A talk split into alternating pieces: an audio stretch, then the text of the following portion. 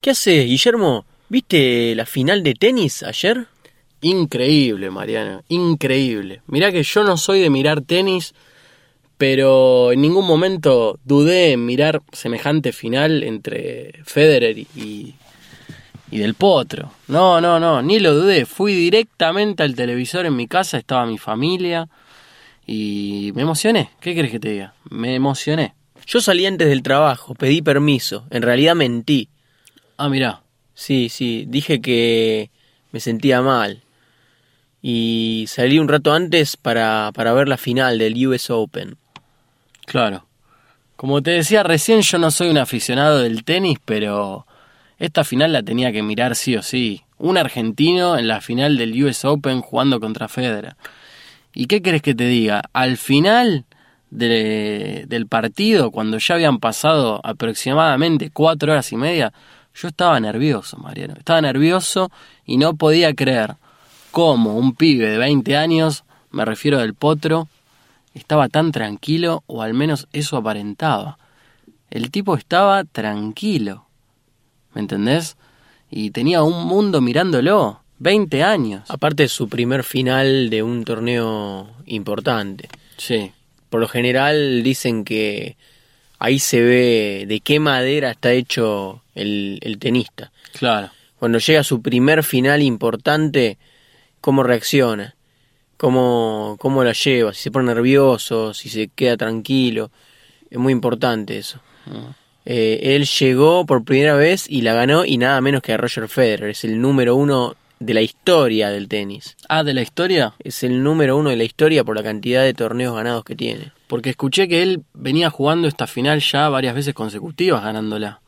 Cinco veces seguidas la ganó. ¿Cinco veces seguidas? Sí, y las últimas dos veces fue contra dos debutantes en finales también. Ah, mira. Andy Murray y Novak Djokovic. Y esta vez, eh, ayer, contra Juan Martín del Potro, que también era debutante en una final de US Open, y esta vez lo ganó Juan Martín, a Federer. Claro, claro. Así que es muy meritorio, es algo realmente grande lo que ha sucedido. Es histórico para nuestro país, porque no se ganaba el US Open desde el año, creo, 1977, ¿puede ser? Sí, Guillermo Vilas la ganó en 1977 y después la ganó también Gabriela Sabatini, pero en el cuadro femenino. ¿En qué año? No, no, sé en qué año, en los 80, en algún momento de los 80. Bueno, cuestión que hacía mucho que no se ganaba algo tan importante en materia de lo que es tenis, ¿no? Eh, y el último torneo importante que se ganó fue el Roland Garros del año 2004, cuya final jugaron Gastón Gaudio y Guillermo Coria, dos argentinos. Ah, mira vos, ¿y quién ganó? La ganó Gastón Gaudio. Eh, fue una final bastante polémica en realidad porque estos dos muchachos tenían una muy mala relación personal entre ellos. Se llevaban muy mal fuera de la cancha. Y resulta que Coria, Guillermo Coria, eh, en mi opinión era mucho mejor jugador que Gastón Gaudio. Era mucho más profesional, mucho más completo y talentoso. ¿Qué pasó? Ganó Gaudio. ¿Pero por qué ganó Gaudio? Porque en el medio del partido, cuando Guillermo Coria estaba ganando claramente la final, se lesiona. Eh, no me acuerdo bien qué tipo de lesión fue, pero se lesionó grave y siguió jugando pero ya no podía correr, prácticamente caminaba con la raqueta en la mano. Ahí, aprovechó Gastón Gaudio y, y lo destruyó. Claro. Y terminó ganando eh, la final y terminó ganando un gran torneo como es Roland Garros. Eh, ¿Y en qué andan ahora estos deportistas? Porque no volví a escuchar de, Coria ni de, ni de Gaudio.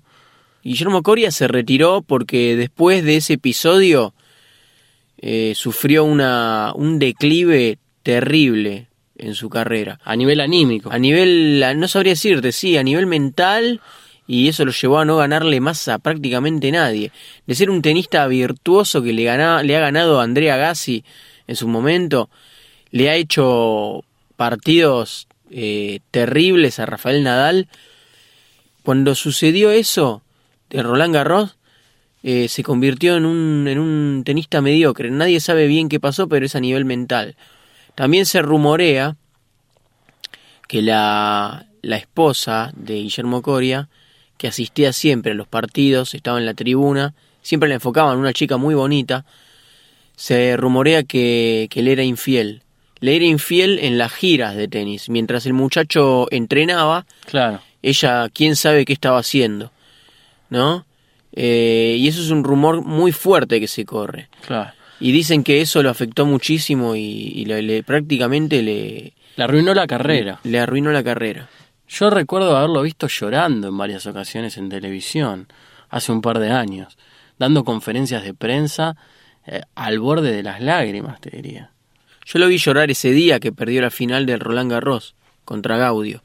Por otro lado, Gaudio nunca reconoció que ganó porque se lesionó Coria.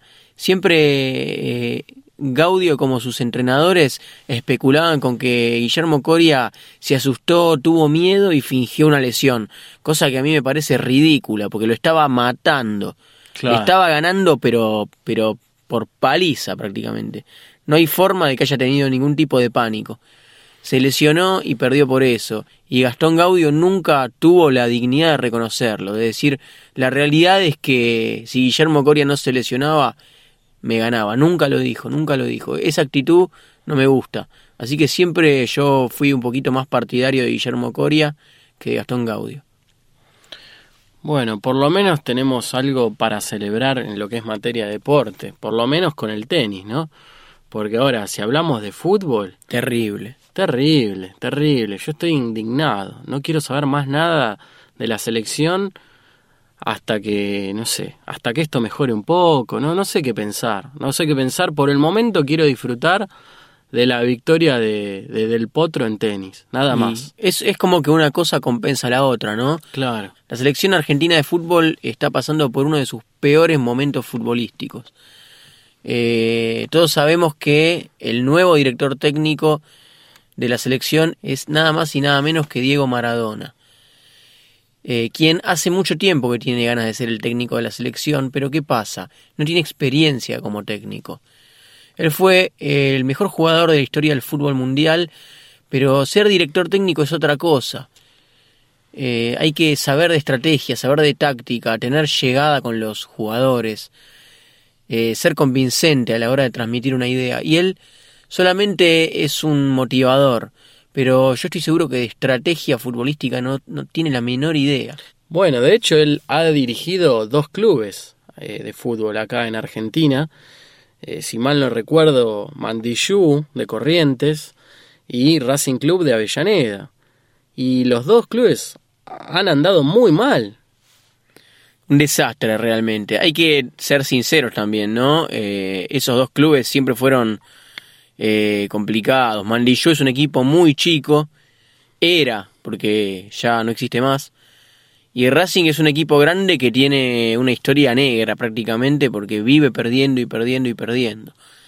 Pero sí, hay algo que relaciona a Maradona como director técnico con el fracaso del equipo que dirige. Claro. Y en este momento, lamentablemente, estamos asistiendo a el mismo episodio, pero lamentablemente con nuestra selección nacional.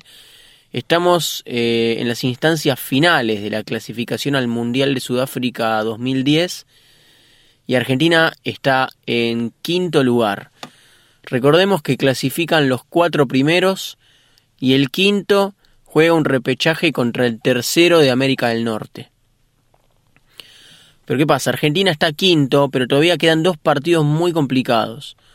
El primero es eh, de local contra Perú, un partido que no debería ser eh, difícil, pero el segundo es contra Uruguay eh, en Montevideo. Y el que se juega acá en Argentina contra Perú, ¿ya se sabe en qué estadio va a ser? Y se supone que vamos a jugar en River Plate. Ah, mira. Bueno, eso es positivo, ¿no? No sé, la verdad que cuando un equipo juega tan mal como está jugando Argentina, eh, no, no importa el estadio. Esos para mí son factores adicionales que pueden influir cuando las cosas principales están andando bien. Ahora, cuando lo, cuando lo básico, lo fundamental está andando mal, no hay estadio, no hay público que te pueda que te pueda levantar. Pasa por los jugadores y el cuerpo técnico. Yo no me puedo explicar con los jugadores que tenemos, que son estrellas en Europa o en el fútbol local, venimos a perder con equipos como Chile, Paraguay, sin desmerecerlos, ¿no? Pero tenemos grandes jugadores.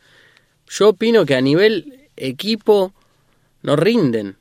Eh, falta táctica, falta conocimiento. ¿Qué es lo que falta, Mariano? A vos te pregunto que entendés un poco más del tema.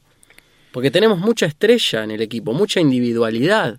Mira, no sabría decirte lo que falta, no sé qué es lo que está pasando, pero acá el problema grave es que Maradona sabe lo mismo que yo, es decir, no sabe qué es lo que está pasando, y él es el técnico, no tiene el control de la situación.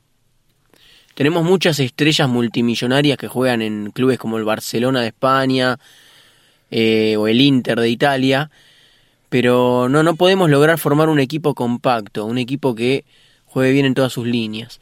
Son jugadores desperdigados que no se conocen, que juegan cada uno a su propio juego y cada vez que tienen que, que poner un pase lo hacen mal.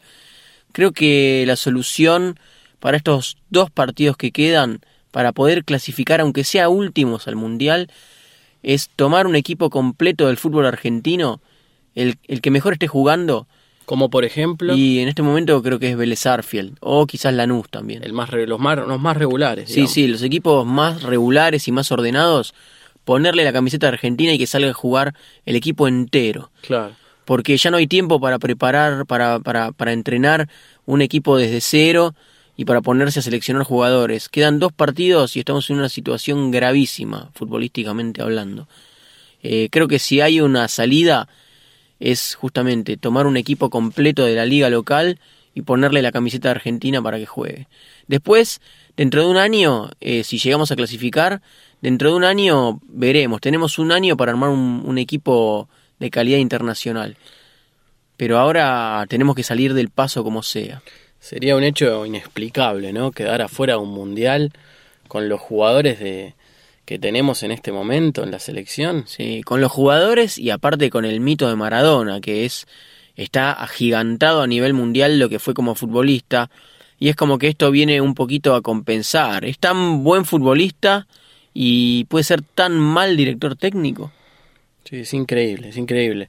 Yo veía el otro día el partido contra Paraguay Paraguay no tiene grandes estrellas, grandes individualidades, pero vos veías que los jugadores tiraban todos para el mismo lado, es decir, había cierta unidad, había cierta estrategia, cierta táctica. Hay un liderazgo, claro, que hace que los jugadores todos eh, trabajen con el mismo objetivo. Claro. En Argentina hay muy buenos jugadores, pero no hay un liderazgo que eh, les indique lo que hay que hacer y cuáles son los objetivos. Cada uno juega su propio juego.